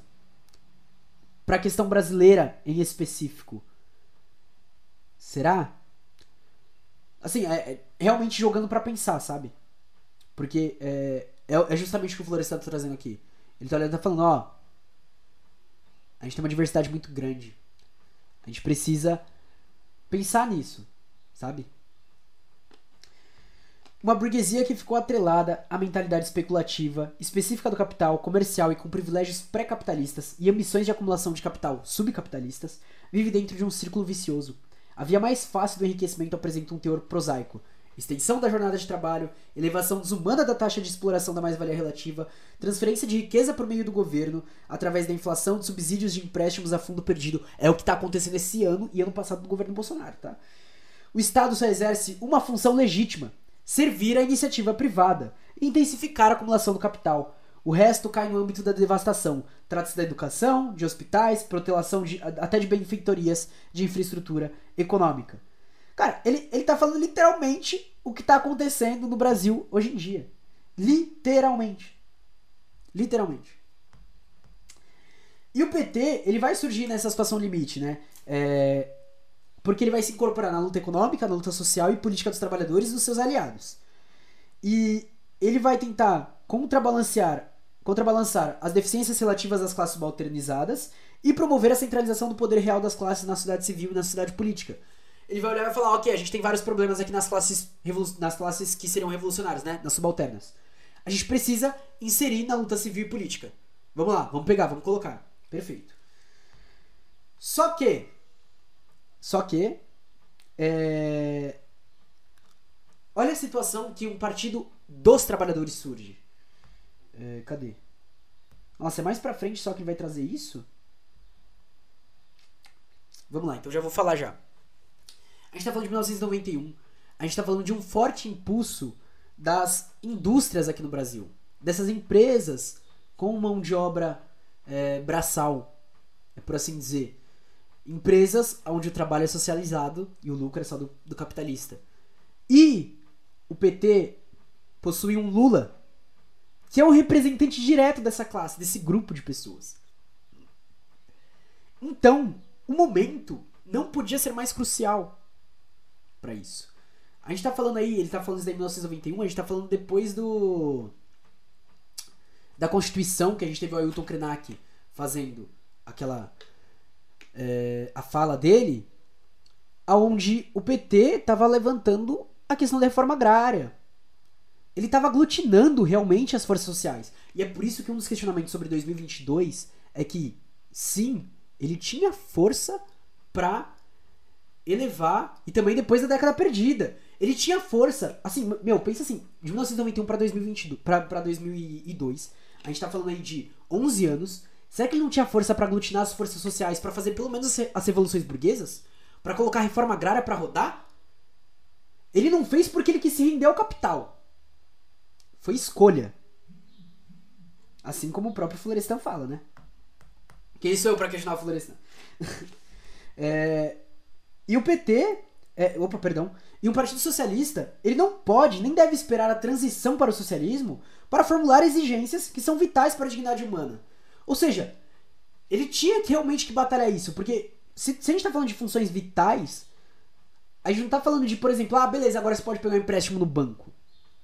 Não, a gente está falando de criar condições concretas para que a pessoa possa se alimentar, para que a pessoa possa se vestir. A gente tá falando de um país onde mu muitas casas não têm água potável.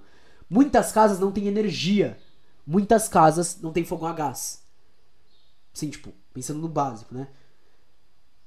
A gente tá falando isso daí por causa do governo Bolsonaro? Ou antes dele já era assim?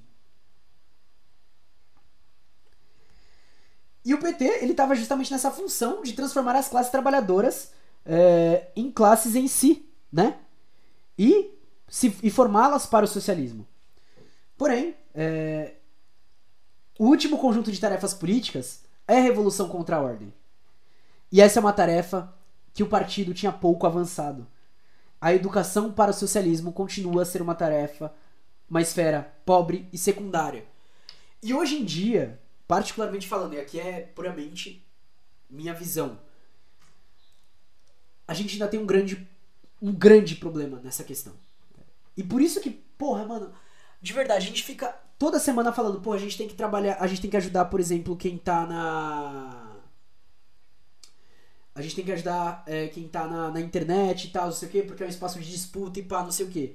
Só que aí, porra, você faz uma live, a galera, tipo, hoje tem uma galera da hora. Show de bola, um sabadinho essa hora, surreal ter uma galera da hora assim. Mas, a gente vê, por exemplo, a galera não compartilhando, a galera não dando RT, inclusive nos grandes comunicadores. Porque a galera olha e fala, não, mas isso daí não, não é. não tá fazendo nada e não sei o que, não sei o que. Família, o TikTok, por exemplo, ele é um centro de desinformação tremendo. O YouTube é um centro de desinformação tremendo. E a gente vai deixar? A gente vai olhar e falar, não, tá certo. Sabe? É, é um espaço muito bom para começar a abordar esses assuntos. Por isso que eu não tô aqui trazendo o livro inteiro. Por isso que eu tô aqui trazendo partes do livro. Porque aqui eu tô introduzindo, aqui eu tô querendo instigar, aqui eu tô querendo olhar e falar. Vamos dar uma, uma pensada aqui. Ó, o livro tá em tal lugar, na expressão popular e não sei o que, vai lá. Sabe? É... Tem um documentário curtinho, bem interessante, que aborda a criação da CF. Corrobora bem com esse entendimento sobre a Constituição, surgiu como uma consolidação de aliança entre forças políticas ditas distintas. Se tiver o nome do comentário, pode, pode passar, por favor. E agora, é, indo pro final, é, o, o Florestan ele vai falar um pouco das críticas que o socialismo recebe, né? E aqui eu vejo, acho que duas críticas que ele vai é, pontuar. É, a primeira, de que é algo impossível e tal, não sei o quê. E a segunda, de que, tipo, ah, ele é uma questão horrível e tal, e não sei o quê. Principalmente pela época que ele tá falando do fim da, da União Soviética, tá? É... O Florestan ele vai falar que não compartilha dessas ilusões. Afinal, o socialismo não é matéria de moda, nem de conveniências. A crise da civilização ocidental moderna devemos responder com objetividade crítica. A barbárie que acontece, ao, ao, a tudo que a gente vê, nós devemos responder com objetividade crítica. E não utilizando o socialismo ah, e quando tá com algum problema a gente fala, ah, ó, socialismo e tal, não sei o que, quando tá tudo bem, quando tá, a democracia burguesa está ajustada, a gente fala, não, ó, tá ótimo assim. Não. E a própria crise do socialismo deve não carregar em tornos negativos, mas deve nos levar a um pensamento positivo, o que ele representa como fundamento axiológico de uma nova civilização. Ou seja, o que, que a gente pode pegar disso para avançar? O nome do documentário é A Constituição da Cidadania. TV Senado no YouTube. Muito obrigado. É... A ideia que supera o capitalismo é uma pelas exigências de interesses, de valores e de esperanças que não põe o lucro e o consumismo em primeiro lugar, mas a felicidade e solidariedade humanas, a liberdade como igualdade, a supressão da guerra e dos antagonismos sociais insolúveis. Ou seja, é, essa, essa ideia do socialismo é uma ideia que tenta superar tudo o que o capitalismo traz. Tudo o capitalismo, capitalismo objetiva. E por isso que ela é um fato de necessidade. A centralização do poder das classes subalternas e de setores radicais constitui um meio crucial para diminuir ou inverter suas desvantagens nas lutas políticas contra as classes dominantes e o governo. Tomota, muito obrigado pela inscrição com o Prime, camarada! Seja bem-vindo, muito obrigado, muito, muito, muito obrigado. Cara, que da hora. Fico feliz com isso. É, aqui, o, o Florestan, ele tá falando de centralização do poder das classes. É, ele tá falando é, justamente de um problema que a gente vê hoje. Vamos lá. Passando brevemente sobre alguns setores radicais que a gente tem hoje. Parte mais à esquerda do, P, do PSOL, PCB, UP, os blocos autônomos, inclusive alguns grupos anarquistas, é, algumas, alguns, algumas, alguns, algumas lutas, como por exemplo, é, os quilombolas, Teia dos Povos, é, a Revolução Periférica, é, e os movimentos indígenas. Cara, enquanto esses grupos não se articularem juntos, vai continuar difícil. Difícil pra caralho. Tá foda, sabe? Tá foda. E é justamente o que ele coloca. Em Poder e Contrapoder da América Latina, ele vai fazer uma análise é, dos grupos de esquerda que tinha na época, embora ele não se aprofunde na questão, ele vai falar mais sobre um posicionamento geral. Ele vai vai falar: esses grupos têm que se juntar agora pra gente conseguir daqui duas décadas dar início à revolução. E, particularmente falando, quanto à questão de tempo e do que vai acontecer, o Florestan 99% das vezes acerta. E ele fala: se a gente não fizer isso, a gente vai ter a volta constante de um poder, de um governo autoritário, de um governo com a ditadura, de um governo com os militares. A gente não tá numa é, ditadura é, formalmente falando, porém a gente está num momento muito próximo. Agora a gente fica na dúvida, né? Vai ter golpe, não vai ter, não sei o que, não sei o que. Talvez agora com o Bolsonaro retomando a popularidade, né? Talvez. E ele fala isso. E a esquerda naquela época não conseguiu fazer. E hoje parece que a gente tá muito mais longe de conseguir se juntar, cara. Quer dizer, pelo menos pelo Twitter, né? Pelo Twitter tá foda. Luzido vai fazer um trabalho historiográfico muito importante na segunda parada, de não deixar nas mãos do inimigo avaliação sobre a história das experiências socialistas do século XX. Tomar de volta o que é nosso. Esse é o ponto. E tipo assim, ok fazer uma avaliação crítica. Só que. Só que. É muito diferente você fazer uma avaliação crítica, e por mais que seja uma avaliação onde você olha e fala, porra, isso daqui não foi bom. Mas é diferente você falar não foi bom do que, ó, matou 30 milhões de pessoas. Olha isso daqui, fez igual ao Hitler. Olha isso daqui, eles estão querendo escravizar todo mundo. Olha isso daqui, eles fuzilaram não sei quantas pessoas e acabaram com tudo e acabou e não sei o que e já era. Porque isso não é o que uma análise materialista histórico-dialética vai rebater sobre. Ainda mais pensando que. É, exato, exato. Ainda mais pensando que, por exemplo, é, vamos lá, eu tô fazendo ciências sociais. Eu tenho que entrar dentro dessas especificações. Porque se eu entro nesse discurso, eu estou trabalhando com o mesmo, com o mesmo objeto que a, a Hannah, da mesma forma que a Hannah Arendt trabalhou com o objeto dela. E aí como depois eu vou criticar ela? E aí, porra, se eu não posso criticar ela, eu estou trabalhando no mesmo método que tal pensador e não sei o quê. E no fim você recai sobre um pensamento liberal, sobre uma construção liberal de crítica.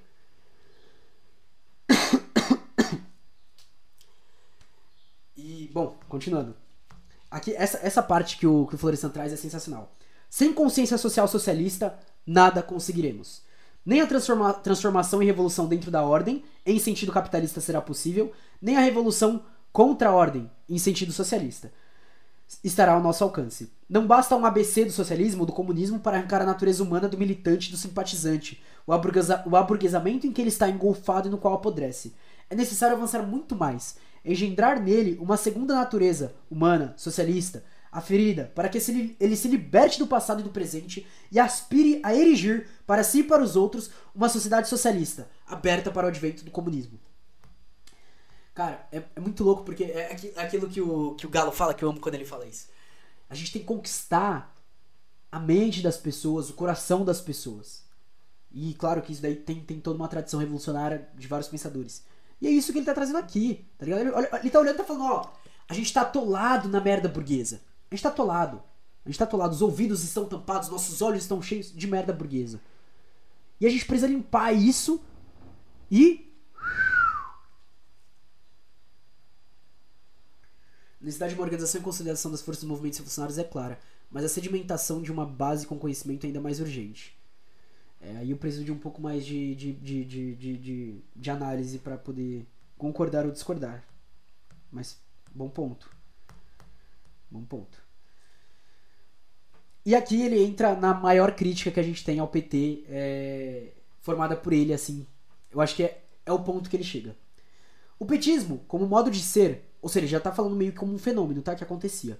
E como estado de espírito, sofre um esfarelamento resultante do modelo organizatório e administrativo mais adequado à transferência de micropoder para as instâncias dirigentes dos diversos níveis que a articulação ideológica e politicamente unificada das massas Algo que o próprio Lula consegue superar em seus discursos. O partido porém, né? Porém, o partido. E eu ia falar que o, o Lula ele vai entrar com um discurso conciliatório, né? Mas ele já fala. O partido não tenta aproveitar politicamente as poten potencialidades do comportamento coletivo e permite que ele se dissipe nos fins institucionalizados e regulados pela ordem, no plano da representação e das eleições ritualizadas. Em 91, o Florestan fala que isso daí foi escolha do partido. Pra, em 2021, o Lula, o Lula vir e falar: Ah, é porque não tinha o que fazer, a gente não podia fazer isso. Cara, ah, eu fico muito puto com ele, velho. De verdade, eu fico muito puto, muito puto, muito puto. Portanto, é, a gente precisa de uma reformulação, né? E de acordo com, com o Florestan, essa reformulação cabe aos novos militantes. Tinha a faca e o queijo na mão, exato, tipo, podia não fazer a revolução socialista na hora e tal, e não sei o quê. Mas o quanto, nessas, sei lá, nesses 10 anos, até quando ele foi eleito, eles poderiam ter avançado. Cara. E continue, e, enfiou e continua enfiando, né? continua enfiando, fica gozando na nossa cara, fica rindo da gente. fazer autocrítica? Hoje não, Ó, oh, eu acho muito importante fazer a reforma agrária, mas eu tenho que conversar com, com, com o grande, agri com o grande agro agro agronegócio aqui para ver se eles querem. Nossa, cara. E aí ele fala, né? Essa função agora vai ser dos novos militantes. Os revolucionários precisam se resguardar e inventar processos de lutas políticas tão eficazes quanto os que protegem a ordem capitalista em escala mundial. Então, é, ele, e ele ainda vai colocar que os movimentos sociais e as, e as, classes elas precisam sair da esfera burocrática e dos comícios. É, é, basicamente, né, tipo, porra, vamos fazer trabalho de base, vamos atuar, vamos estar tá na luta direta e concreta. É, isso não vale tanto para os partidos mais à esquerda de hoje, mas ainda vale para a parte majoritária do PSOL e ainda vale para o PT inteiro. Porque os caras estão, tipo, eles literalmente viraram um partido de comício. Aí vai lá, faz uma ação e não sei o que, pronto, é a ação que fez no ano. E já era. Ótimo. Aí vai lá, senta com PSDB, novo, MDB, pra ir pra rua junto. E é claro, e aí ele vai retornar, já indo pro final. É, mas vocês acham que o PT dava conta disso? Então, essa é a questão. É, a gente tava numa época que como eu posso falar? É, depois, se você puder comprar esse livro, mas ele vai falar, tipo, toda a conjuntura que existia pro crescimento do PT. Toda a aglutinação que estava acontecendo entre as classes em volta do PT, entre os movimentos em volta do PT. É... Então, tipo, dava. É claro que a gente não pode olhar e falar, não, ia dar totalmente certo. Só que, é, vamos lá, a gente tá falando de uma construção de um tempo onde a gente tinha Brizola, onde a gente tinha Lélia Gonzalez, onde a gente tinha Florestan Fernandes. A gente tinha essas pessoas no âmbito institucional, no âmbito político construindo. O próprio Florestan, ele tá lançando uma tese de socialismo dentro do PT. O PT, ele surge com o pensamento socialista. Ele cresce diante disso. E é justamente o que o, o, o Florestan tá falando. A questão foi, eles tinham duas escolhas. A gente tinha um problema de educação socialista, eles poderiam mirar nisso porque as classes estavam é, vindo diante dele. Eles preferiram virar um partido de comício e um partido institucional. Foi escolha. Foi uma decisão política que foi feita. A gente não consegue jogar no se acontecesse tal coisa. A questão é: tinham grupos dispostos a ir além. Tinham pessoas dispostas a ir além. Não só isso, mas como foi um momento de crescimento da classe operária brasileira.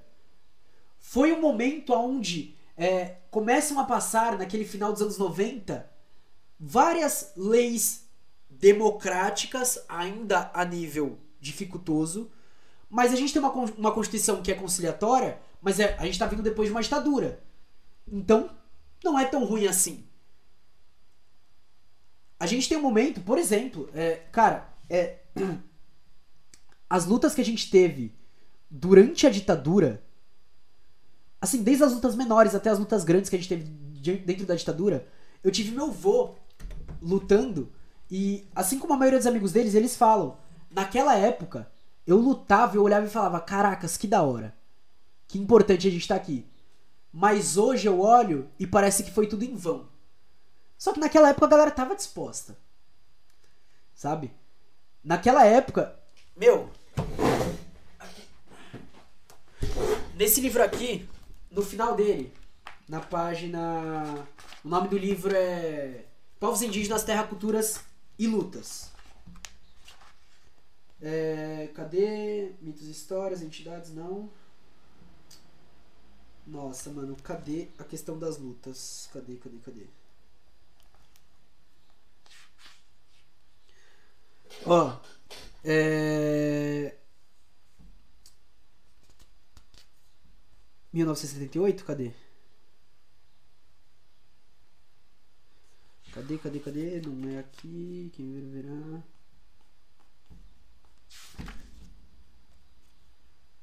Aqui é conflito de terra. Não, é mais pra frente, então. Putz, tem uma. É aqui?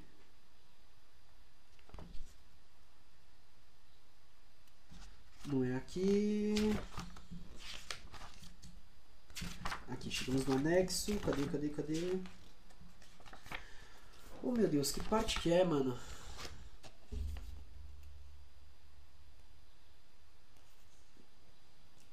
Como é que eu já falo sobre o que você disse aí? Será que é a partir da página 115 mesmo? Cadê?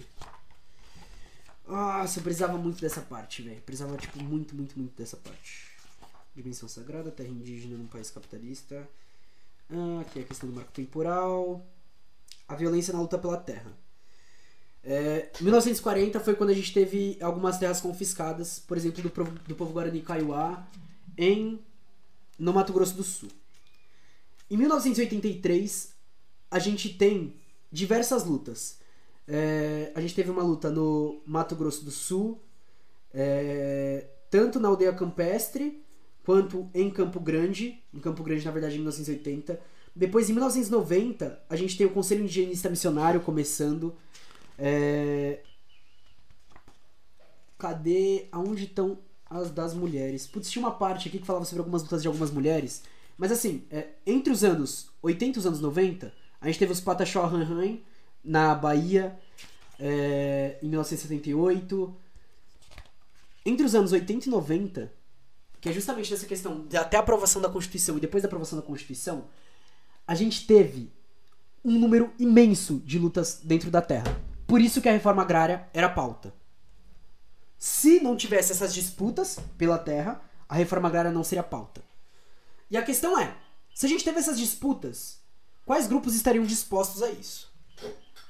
Eu não consigo antever essas transformações com as classes que se perpetuam, perpetuaram no poder nos bastidores políticos e históricos.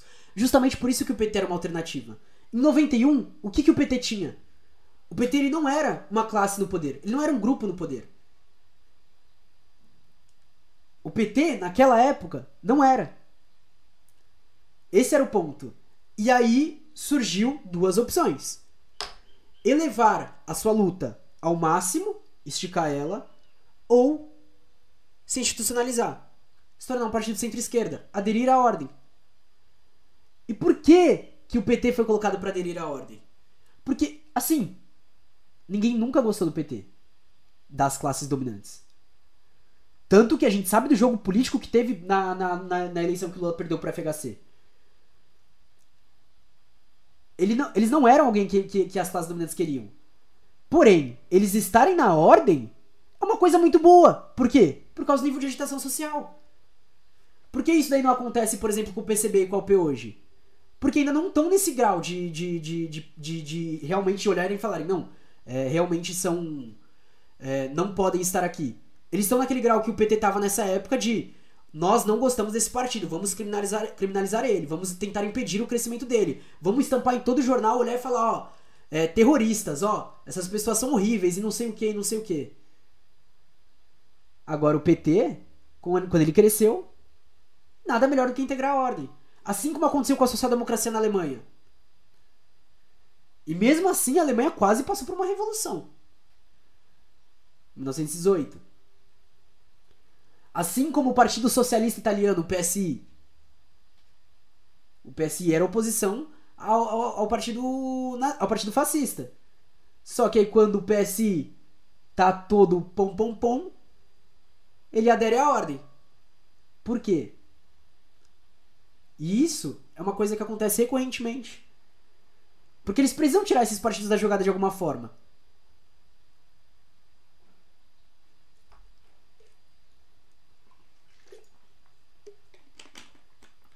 Cara, é, é assim, é, é, é, é muito louco pensar isso, mas tipo assim. No final da ditadura militar, a gente tinha grupos guerrilheiros formados. A gente tinha, tipo, muita coisa.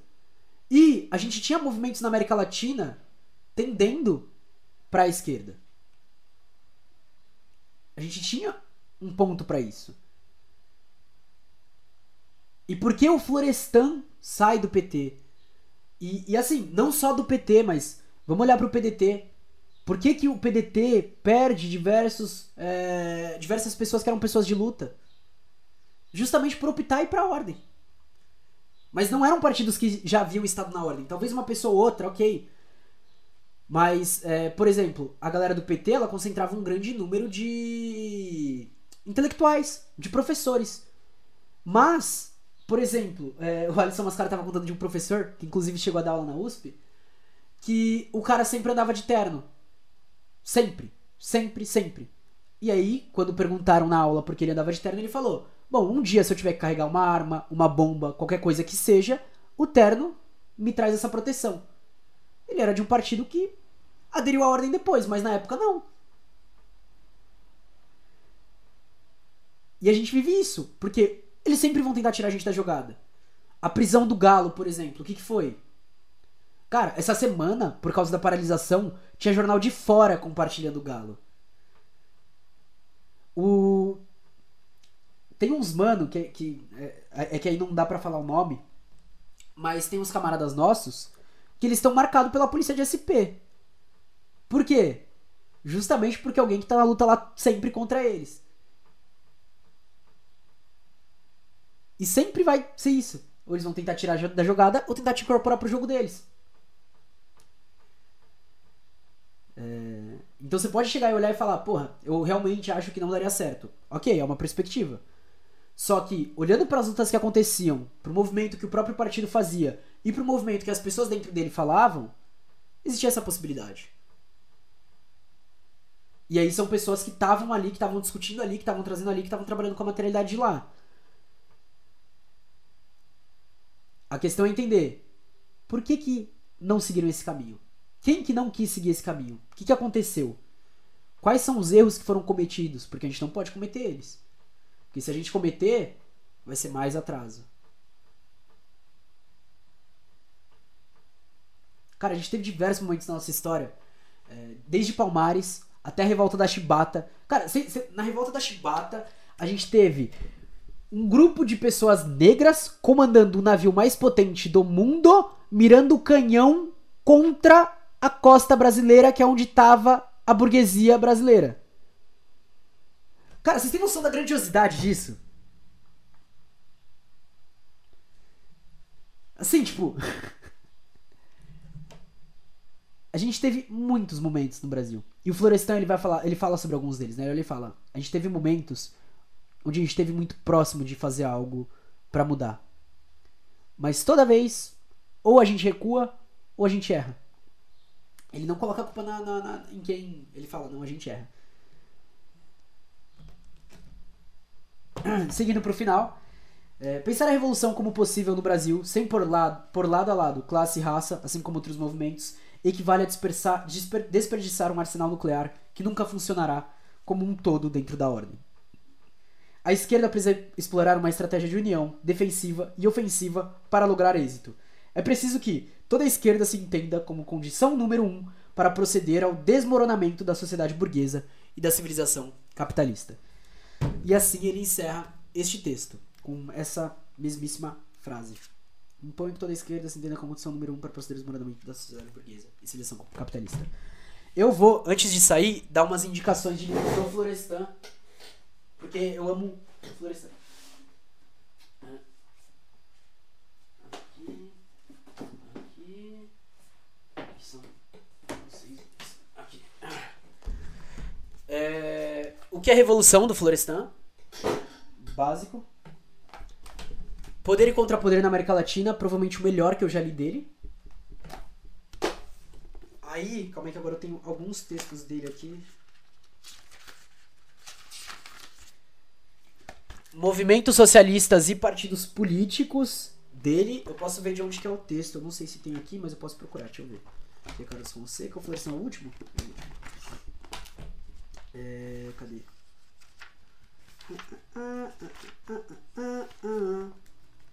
Esse livro também é muito bom, mano. Eu gostei. Nossa, tá grifado, velho. Não sei se eu já tô no texto do Florestão, não, velho. Meu Deus.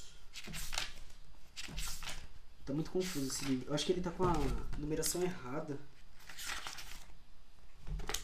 385. Falei, tá com a numeração errada. Aqui. Esse texto. É só um texto mesmo. É, ele tá na Teoria da Organização Política, volume 3. E aí também tem, no outro Teoria da Organização Política, é...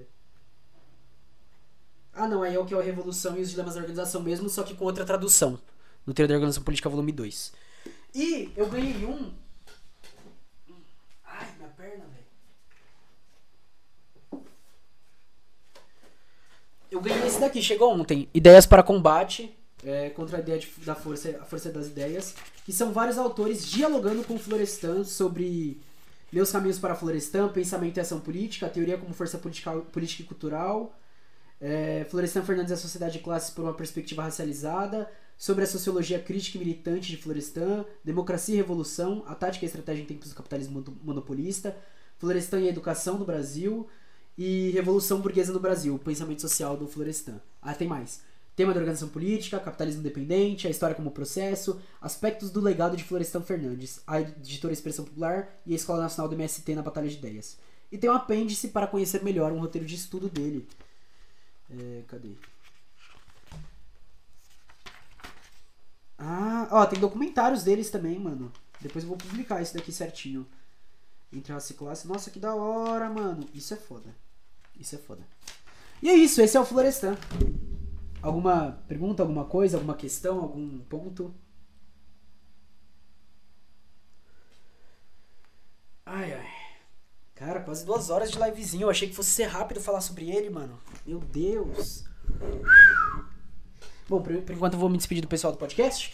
Muito obrigado aí pra, pra galera que ficou aí do podcast. Espero que vocês tenham gostado muito deste episódio. Não esquece do que eu disse lá no começo, de seguir nas redes sociais, de ajudar o podcast, pá, não sei o quê. E é isso, família. Fiquem na paz. Muito